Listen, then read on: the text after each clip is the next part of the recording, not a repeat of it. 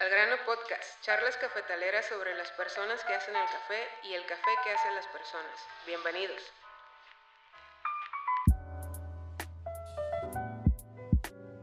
Hola, ¿qué tal? Bienvenidos a otro capítulo más de Al grano podcast.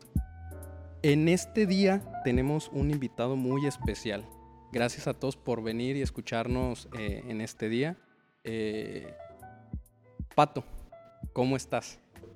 Muy bien, Miguel. ¿Y tú cómo estás? Muy bien. Ya te, ya todos nuestros escuchas ya estaban esperando otra vez escuchar tu voz al especialista de aquí de Al Grano Podcast. La nerviosa soy yo, no te pongas nervioso. no, para nada. Pero dinos, hoy tienes una persona muy especial para, para todos nosotros y para todos nuestros escuchas. ¿Quién es? Preséntanoslo. Pues mira, eh, nuestro invitado el día de hoy es uno de los pioneros, uno de los precursores, se me trabó la lengua también con el nervio, de, del café de especialidad aquí en, en, Nuevo León y estoy segura que, que en varias zonas más. Fue, es una persona que ¿Cuánto lleva la Nacional? ¿Como unos 10, 12 años más o menos? Vamos para 12 años. Van para 12 años. Eh, José del Bosque. ¿Cómo estás, José? Muy bien, Pati, muchas gracias. Gracias por la invitación. Hola, Miguel. Un gusto, José. Mucho gusto, igualmente. Bienvenidos por acá, por Monterrey. Gracias, gracias. El menos nervioso es José, yo creo. Y él es, su primer podcast. Bueno, es que estoy aquí en la casa, yo creo que es por eso. José, eh, platícanos un poquito. Este proyecto se trata eh, de las personas que están detrás del café. Muy brevemente, ¿quién es José del Bosque? Bueno, pues eh, soy originario de Coahuila, tengo 44 años, de profesión soy ingeniero civil, pero de carrera pues prácticamente de cafetero, puesto que es el que en el que he estado más tiempo de todas las profesiones que he llevado a cabo. Eh, fui un tiempo ingeniero civil, después me dediqué al área de retail, trabajé un tiempo en Walmart como eh, operativo, luego me volví consultor de negocios, de ahí me brinqué al área financiera, creamos un banco y lo dejé un, poco tiempo después, me fui a trabajar a un banco más formal porque el nuestro era más patito. Y finalmente de ese banco fue cuando dije ya es tiempo de hacer algo por mi cuenta y el café era algo que me eh, inspiraba, que consumía desde chico y si quería hacer un negocio por mi cuenta pensé que el café era una buena forma de empezar, que no requería tanto esfuerzo y dinero para hacerlo. Y de ahí empezó. ¿Cómo te enamoraste del café? ¿Cómo nos has platicado un poquito eh, de la Nacional? ¿Cómo fueron sus inicios? Bueno, eh, pues fue en el 2007 cuando estuve trabajando en esta banca en la Ciudad de México y eh, por el trabajo que tenía, el área en la que estaba involucrado, me tocaba viajar mucho a las áreas de producción de café, o sea, tenía a mi cargo toda la zona centro y sur del país en, en la cuestión comercial de esta empresa. Entonces tenía que viajar a visitar a los clientes y pues tenía clientes en Veracruz, en Chiapas, en Oaxaca. Entonces cada vez que iba a, visitarlos, procuraba poner las citas en viernes o en lunes para quedarme los fines de semana y aprovechar para agarrar maleta y darme la vuelta ahí por las, eh, por las tierras. Me, encanta conocer la verdad el, país. Y pues poco a poco me fui eh, penetrando más en el tema del café, sobre todo cuando estuve en Veracruz. En algún tiempo estuve ahí en la, eh, en la parroquia. Me gustó mucho el café y dije, oye, pues ahora que me acuerdo, creo que el café es de aquí de Veracruz. Y, entonces empecé a buscar ahí en el puerto de Veracruz los cafetales, pero no los hallaba y dije, pues qué raro. Este, pescados nada más. Pescados, tiburones, pescados, hay de todo, pero este, no veo el café, ¿no? Entonces ya fue como me empezaron a decir, no, mira, los cafetales están un poquito más adentro. Entonces eh, en otro viaje planeé ir a visitar pueblos más del tipo cafetero.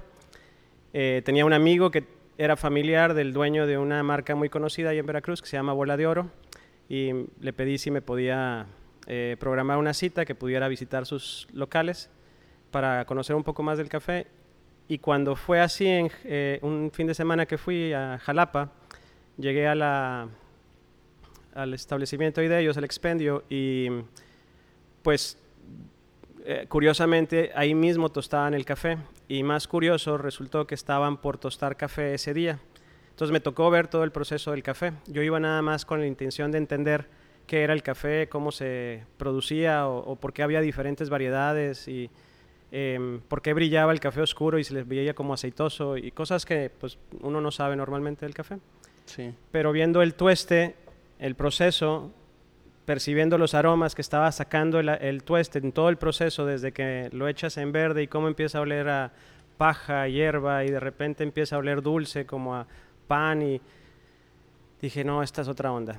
Dije, en vez de cafetería, yo lo que quiero ser es tostador. Wow. Y entonces ya a partir de ahí empecé a planear un plan de negocio dedicado a un expendio de café, pero quería traérmelo al norte del país porque yo veía mucha cultura de café en el centro y en el sur del país, pero acá en el norte no había nada. Yo decía, pues a qué se deberá, no lo sé, pero me gustaría que este modelo de negocio, el tipo expendio de café, Sí. se pudiera dar en, Mo- en- en México, en el norte. Y entonces empecé a trazar un plan de negocio para, Para montar una tostadora acá en el norte del país. Así fue como inició La todo. Eso fue en el 2009. eh, pues con la crisis también financiera del 2008, el banco en el que trabajaba cerró mucho su volumen de operación y em, vi el momento ahí adecuado para renunciar y pues venirme para acá y entonces empecé a, preparar el plan, conseguí proveedores de equipo, de granos y en el 2009, en junio 11, me vine para Monterrey, el 16 de junio abrimos operaciones en mi casa Guau. y desde ahí empezó todo. Entonces decidiste dejar todo por el café. Ajá, sinceramente sí, fue un, pues es- fue un así como un aviéntate al, con fe. Al y- ruedo. Al ruedo y sí. A Yo darle. creo, yo creo que eso es eh, algo que tenemos en común las personas que nos apasionamos por este tema, la curiosidad. O sea, querer ir más allá, apasionarte, eh, buscar la respuesta a muchas cosas que no tenían respuesta. Y me imagino que, que eso fue lo que te impulsó, porque había tantos sabores diferentes, tantos aromas, tantas calidades, tantos resultados. Me imagino que eso es lo que, lo- un poquito de lo que te impulsó este, a crear. Tantos métodos, tantas maneras de hacerlo. Correcto. Ujú. Este, ¿cómo, qué es lo que debe saber la gente de, de- de su café? ¿Qué, qué es lo que debe de preguntar? Eh, ¿Cómo lo debe pedir? A veces pareciera que, que a la gente le da miedo eh, enfrentarse a un menú de café. ¿Qué consejos nos tienes?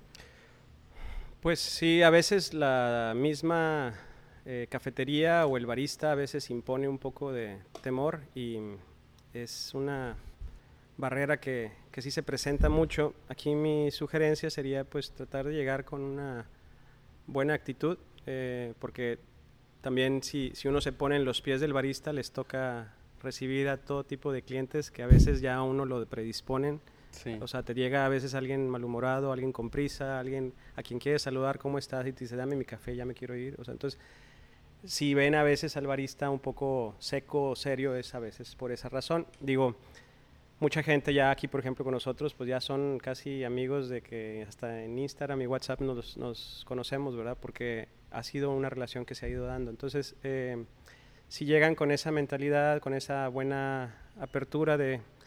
eh, no, los, no sé nada, quiero que me platiques, pero en un buen tono, yo creo que el barista va a tener mucha disposición y ganas de platicar, eh, porque eso es lo que al final a nosotros nos apasiona, Sí, hablar sí. del café, compartirle de eso a otros, co- compartir una cultura que invitarlo a una nueva experiencia, etcétera. Sí, ¿no? la cultura del café se presta mucho para eso. La cultura del café es desde, desde que tú mismo te preparas tu café hasta cuando vas a una cafetería es disfrutar ese momento, disfrutar los aromas y pues al final disfrutar tu taza, ¿no? Tu bebida. Pero, pero sí es toda una experiencia, pues hasta preguntarle al, al barista cómo, por qué, qué grano es y que te expliquen, pues la, la mayoría de las personas te empiezas enamorando por ahí. La Sí. mayoría de los invitados que hemos tenido empezaron por ahí, pues preguntando en una, en una cafetería al barista, pues, ¿qué más tienes? ¿Qué más hay? ¿Qué me recomiendas? Y pues por ahí empiezas a enamorarte. Sí, y hay bastante de qué enamorarse del café realmente, es muy amplio. La tercera ola de café, el café de especialidad, pareciera que esto lleva poquito tiempo, pero en, en tu presentación lo, lo decía, eres uno de los pioneros aquí en Monterrey de, de las cafeterías de especialidad. ¿Es fácil vender café de especialidad? Bueno, mira, de hecho, me gustaría ahí nada más hacer una ligera corrección. Yo no inicié siendo café de especialidad. eh, de hecho, creo que he sido de los últimos, si es que ya lo empezamos a hacer, en promoverlo, porque en el tiempo en que yo inicié esto, no existía todavía el término café de especialidad. Existía lo que era la tercera ola y era incipiente aquí en el país. Eh, nuestras referencias más marcadas eran algunos tostadores en Estados Unidos que son los que normalmente se identifican como los punta de lanza de esta nueva tendencia, que eran eh, Stumptown, eh, Inteligencia, Blue Bottle. Ellos eran a los que volteábamos a ver para entender el tema de la tercera ola aquí en México, bien sinceramente, no existía realmente mucho. En Monterrey prácticamente era inexistente. Eh, en Monterrey lo que yo me encontré era un consumidor de café de Vips y de Sanborns o de Starbucks. Ahora, no tengo nada malo que decir de ellos, simplemente no estaba la tercera ola en, la ciudad. Em, y eh, pues fue una labor de estarles eh, mostrando esta nueva cultura de todo lo que acarreaba la tercera ola y de educar con mucha paciencia al consumidor de hacerle ver por qué tu café podía costar un poco más que otra cafetería, por qué el americano no podía ser de refil, por qué un espresso te daba una onza y no un vasote de ocho onzas como estaban acostumbrados. O sea, eran cosas que tenías que irles poco a poco diciendo pero Café La Nacional no inició con un café de especialidad como tal. De hecho, yo inicié tostando mucho al estilo Starbucks, con un café muy oscuro, porque mi propuesta era más bien, mi diferencia es que mi café es fresco, es recién tostado, es tostado local y está mejor seleccionado. Contra un Starbucks que venía de Estados Unidos, quién sabe cuánto tiempo tenía tostado, la selección del grano no era la mejor pero yo sí tenía que poner un tueste oscuro porque era la costumbre del cliente. No podía llegar y de, golpe darles un tueste medio porque eso es lo que eleva mejor las notas cítricas y eh, perfila mejor la acidez del café. O sea, no, eso no, era posible. no, es más, ni siquiera existía. Poco a poco, ¿no? Era poco a poco. Entonces, era café con leche, sí, cómo no, ahí está la leche, ahí está el azúcar, pero estamos en un mejor café por lo menos y te voy a ir platicando por qué y eh, poquito a poquito. ¿verdad? Aquí yo como, como no experto, porque pues Pato sabe que es una ola, dos olas y tres olas, pero nuestros escuchas y tanto como yo y como Néstor aquí nuestro producer, creo que no, no conocemos qué es la primera ola, segunda ola y tercera ola.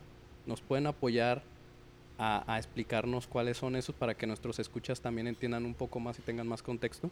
Sí, claro. No sé si tú quieras, para ti decir. Pues mira, la primera ola estaba basada en consumo masivo, o sea, en ver el café como un commodity que se cotiza en la bolsa y que tenga el mismo precio en Brasil, en Colombia, en todos lados.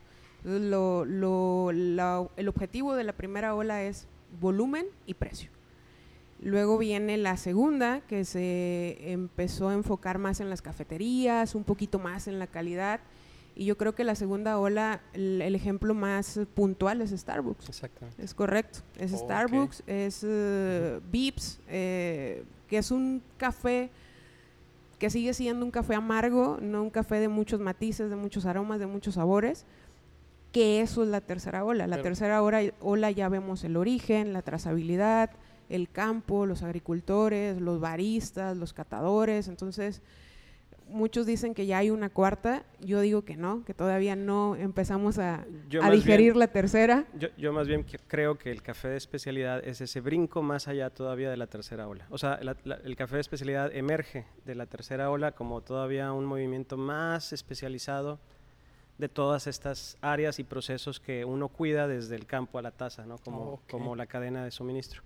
Este, así lo veo yo, porque si una cuarta ola no creo que exista. De hecho, yo no veo todavía que la la tercera ola sí, pero yo no veo cómo el café de especialidad se em, afianza bien en el mercado. Entonces, mientras no esté todavía eso, no pensaría yo en una cuarta ola todavía. Yo creo que el término de especialidad todavía no está eh, bien digerido. Mm, o sea, la gente no sabe qué es un café de especialidad. Ni, yo sé, o sea, es que hay demasiada información. información, mala información y buena que sí, todavía no se amarra, no, se afianza bien ese concepto. Pero lo importante es aumentar el consumo de un buen café. O sea, de un, de un café que tenga origen, trazabilidad, personas, agricultores.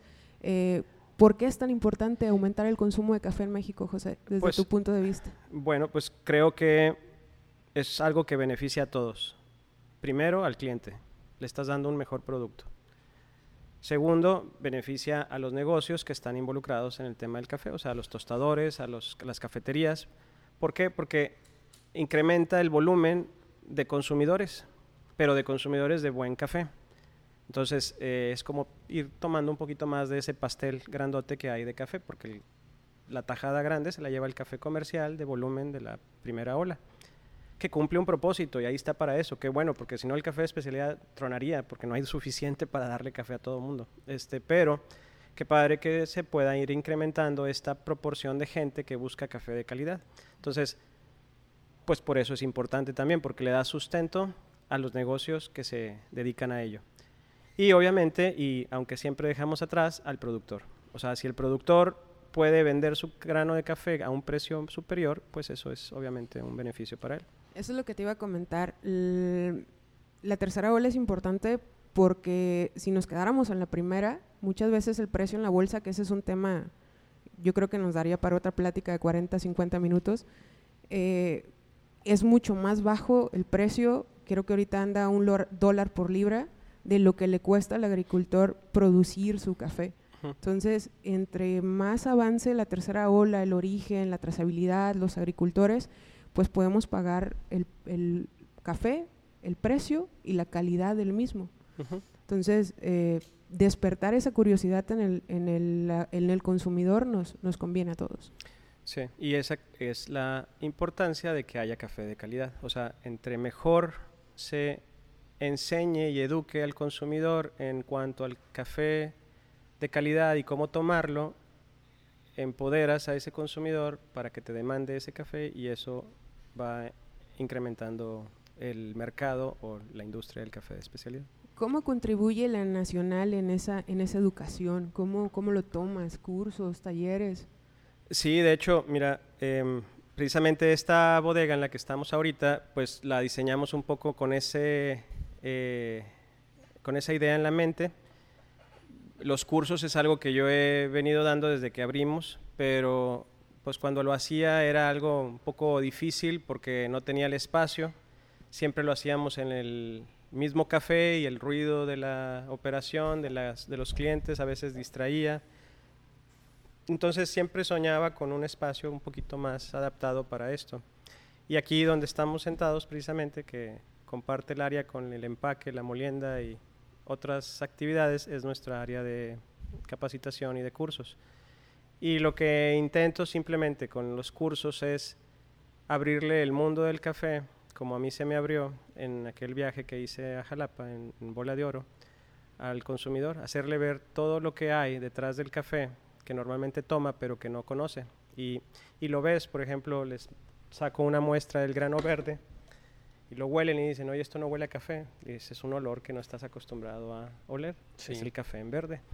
Y si los pusiera a tostar y ver cómo va cambiando ese aroma, pues encontrarían muchas cosas que normalmente no conocen. Entonces, esa es la intención de los cursos, abrirles el mundo del café y aquellos que tienen esa cosquilla de ir más allá, pues ya les diste un caminito, una guía para que ellos mismos se puedan entonces expandir metiéndose a la red, a Google, indio yendo, yendo a cafeterías, ahora sí platicando más del tú a tú con un barista, oye, ahora sí ya, sí, ya sé que me estás hablando, que el proceso y que si el tueste y que ya entendí. Entonces, para, para aprender el café hay que, hay que ensuciarse, hay que despertar esa curiosidad. Sí, y, eso es, y es que eso fue lo que a mí me ocurrió. O sea, yo, yo estaba en un mundo queriendo aprender del café, pero no había quien me lo dijera. Y yo veía de repente a alguien con mucho conocimiento, pero yo decía, wow, yo quisiera ser como él, pero no veo cómo, ¿verdad? Entonces, si alguien te da ese empujoncito y te muestra un camino, pues si tú tienes la inquietud, te vas y te, te, abres tú solo. Entonces, José, ¿qué les recomiendas a nuestros escuchas para que empiecen, si, si ellos quieren eh, conocer más de café, eh, cómo empezar? Bueno, pues mira, em, ¿cómo empezar? Eh, no, no necesariamente tienen que empezar con un curso si no lo desean, eh, pero pues obviamente quiero al menos suponer que son personas que les gusta el café. Y eh, si quieren mejorar su experiencia de café, entonces ese es, el motor que se necesita y bueno, pues irán buscando obviamente cada vez que consuman en un lugar nuevo o en internet y ya que tengan más como preguntas o dudas de qué quieren saber, entonces a lo mejor ya un curso les puede servir de, de referencia. Sí. Ese sería un buen camino. Sí, que empezaran por, por los métodos, ir, Ah. ir, ir, no sé, conociendo diferentes métodos y ya ir probando y de ahí ya ir avanzando en la técnica, entonces. Les, Sí. rescom- les recomendamos que se acerquen a la nacional y que averigüen eh, cuándo son los cursos y que, que vengan para acá. Sí, sí, gracias. De hecho, es que caminos hay varios porque, por ejemplo, ese, damos un curso que es muy introductorio, es, es teórico casi 100%. eh, hablamos de toda la cadena del suministro desde el campo y cómo cada proceso va afectando el sabor del café. Entonces, el propósito de ese curso es por qué tu café sabe así y cómo vas a poder saber tú cuando vayas a cualquier lugar por qué el café sabe de tal forma. Entonces, oye, pues el grano tiene que ver, la región, la altitud, el suelo, pero también el proceso con el que se beneficia, la forma de tostar, obviamente, el método en que se haga. O sea, to- cada uno de esos procesos tiene un- una afectación. Entonces, eso le abre mucho. Entonces, Sí. eso, como dices tú, probando métodos es una buena manera. Otros se clavan mucho en, no, yo quiero saber a apreciar el café. Ah, entonces, tenemos este de cata que me he dado cuenta que le encanta a la gente. O sea, yo hubiera pensado que es tan técnico que todo el mundo se aburriría y sería demasiado exhaustivo porque estás catando mucho. Y veo que le- a la gente le encanta. O sea, están de que, qué padre los ejercicios este, sensoriales, estos de boca, de nariz. O sea, que, que- y dices, órale, o sea, qué padre. O sea, si hay un, si, si hay si- esa cosquilla, esa Sí, hay semilla. público. Ujú, hay público, exactamente. Sí, es que definitivamente siempre, yo digo que el, el conocimiento siempre va a ser eh, factor de decisión y entre, con toda humildad, empecemos a educar a nuestros consumidores, empecemos a despertarles esa, esa curiosidad. El café de especialidad, el buen café va a tener un, un buen futuro y nos conviene a todos, definitivamente. Eh, por el precio, por no castigar el, el campo, por seguir que nuestras tierras mexicanas sigan produciendo a, a buenos volúmenes y no se pierdan eh, tierras de cultivo muy importantes que, que de repente no, no tienen ese pago por, por su trabajo. Y de hecho, bueno, perdón si me permites, una cosa que ocurre y que debo de advertirles es que una vez que entras al café de especialidad ya no te dan ganas de volver atrás. Ya no puedes ir a un café de autoservicio o de cadena de Sí, nos ha pasado. tiendas de conveniencia. este, yo ya de plano cuando viajo de vacaciones me tengo que llevar mi método manual, mi café, mi molino, todo porque si no se estropean un poco las vacaciones. Eh, sí, Correcto. sí, y nos sí, ponemos de mal humor. y nos ponemos de mal humor. Y creo que eso, ahorita que hablabas del tema del futuro, creo que eso le da un sustento muy grande al tema del café de especialidad. Creo que las condiciones hoy día son propicias para el café de especialidad porque el café de especialidad es difícil de vender realmente. Digo, esa ha sido mi experiencia hasta hace poco que empezamos a hacerlo. Me imagino que las demás cafeterías de especialidad le sufren. Pero creo que con la pandemia se está se están abriendo las circunstancias para que el café de especialidad em, pueda expandirse. O sea, el hecho de que la gente ya no va a trabajar tanto a las oficinas y se queda en casa y sigue tomando café, pues ahora le permite decir, bueno, ahora sí quiero consumir un buen café. Ya no estoy ligado al café que me dan en la oficina, que está en percoladora y que se queda ahí tres horas y ya está quema. quemado. Ajá. Y que es un café comercial, porque el comprador no se va por calidad, ¿verdad? se va por precio. Eh, otra cosa es pues que obviamente el comercio online te permite pedir café de cualquier lado del país. Entonces te puedes ir con un tostador de Guadalajara, precisamente, o te, de repente te, te antoja uno que conociste en Querétaro, que dicen que es muy bueno, pues le vas y le compras. Entonces, eh, eso creo que va a permitir que el café de especialidad se afiance mejor, porque hasta hoy día yo no veía que el café de especialidad tuviera mucho futuro, porque es demasiado especial y pues los negocios que lo promueven a veces sufren de falta de ingresos y eso los termina eh, llevando a la- al cierre. Pero creo que las condiciones hoy día están en mejores... eh, Yo creo que eh, esta pandemia nos vino a enseñar también que muchas cafeterías, es muy difícil tener una cafetería abierta por más de 10 años. Yo creo que el secreto es que tu cafetería siempre ha estado cerca de la gente, cerca de las colonias, cerca de donde la gente vive. Uh, me ha tocado cafeterías de amigos o historias de varias cafeterías de que estaban en, no sé, en zonas de oficina, por decir en México, como Polanco, como en Condesa, y esas no han sobrevivido porque la gente no vivía ahí. Mm. Entonces, la Nacional es un buen ejemplo de, de que en la gente, el café debe estar cerca de la gente y debe estar cerca de las zonas donde vive la gente. Pues eh, sí, no lo había visto de esa forma, pero es buen punto. Este, sí escuché un documento hace poco de alguien que dice que el ser local y eh, relacionarte con esa comunidad en la que estás eh, ayudó a que ese negocio estuviera vivo hoy día, en medio de la pandemia. Antes de cerrar, y esta pregunta no la quería dejar de hacer porque a mí me llama mucho la atención tus dos tostadoras, la güera y la colorada. Platícanos un poquito. Bueno, pues este, los nombres vienen un poco con esta cultura del mexicano de ponerle nombres a, las cosas. Este, si te fijas, pues el nombre del café, nosotros, la Nacional, la idea es promover todo el tema nacional, el café nacional. Eh, la idea original era traer el buen café mexicano a los mexicanos, en específico en este entonces al norte del país. ¿no? Entonces, como todo gira en torno a lo nacional y ese es uno de los valores principales, pues la tostadora lo primero que hicimos fue bautizarla y eh, la primera que tuvimos fue la Güera, es una tostadora de tambor de 10 kilos, eh, marca mexicana, es de hecho de un productor de Coatepec. Eh, y pues ya tiene también 12 años casi, este ya la verdad está muy viejita, está muy artesanal, de hecho ya tostadoras de hoy día están súper sofisticadas, la Güera la verdad es que se quedó en los 80s, pero, pero hace bien la chamba este, y nos, nos ayuda a salir del paso.